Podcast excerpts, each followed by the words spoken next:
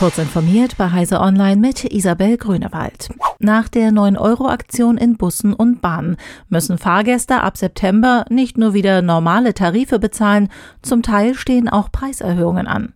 Das ergab eine Umfrage der DPA unter großen Verkehrsverbünden. Teils sind schon deutliche Tarifsteigerungen beschlossen, andernorts stehen die entsprechenden Gremiensitzungen noch an.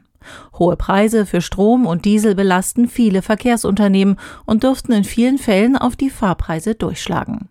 Im Herbst will eine Bund-Länder-Arbeitsgruppe Vorschläge zur Zukunft und Finanzierung des ÖPNV vorlegen.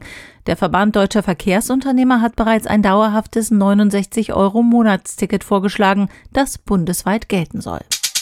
Donald Trump bleibt auf Facebook und Instagram zumindest bis zum 7. Januar 2023 gesperrt, selbst wenn er sich schon davor zum vierten Mal für das Amt des US-Präsidenten bewerben sollte. Das hat Nick Clegg, President Global Affairs des Facebook-Betreibers Meta Platforms, klargestellt. Erst Anfang 2023 werde sein Unternehmen die Sperre erneut prüfen. Nach dem gewalttätigen Umsturzversuch in Washington DC hat Meta Platforms am 7. Januar 2021 die Konten des ehemaligen US-Präsidenten Donald Trump auf Facebook und Instagram gesperrt, weil Trump dort zu Gewalt aufgestachelt hatte.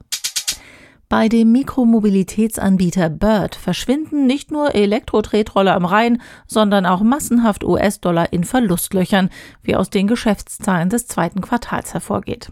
Demnach hat das weltweit tätige Unternehmen einen Verlust von umgerechnet rund 305 Millionen Euro eingefahren.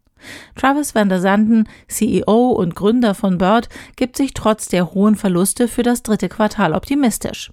Im zweiten Quartal habe Bird Maßnahmen ergriffen, um in die Rentabilitätszone zu gelangen. Gemeint ist damit unter anderem die Entlassung von etwa 23 Prozent der Belegschaft. Mit einer Warteliste startet Reddit den Early Access für Entwickler, die offiziell Anwendungen für den Social News Aggregator bauen und dazu ein neues Toolkit nutzen wollen. Über das Dev-Portal für Devitor lassen sich Bots und andere Automatismen erstellen. Gleichzeitig sollen die Erweiterungen dann auch über das Portal verfügbar sein und so die Nutzungsbedingungen der Plattform verbessern.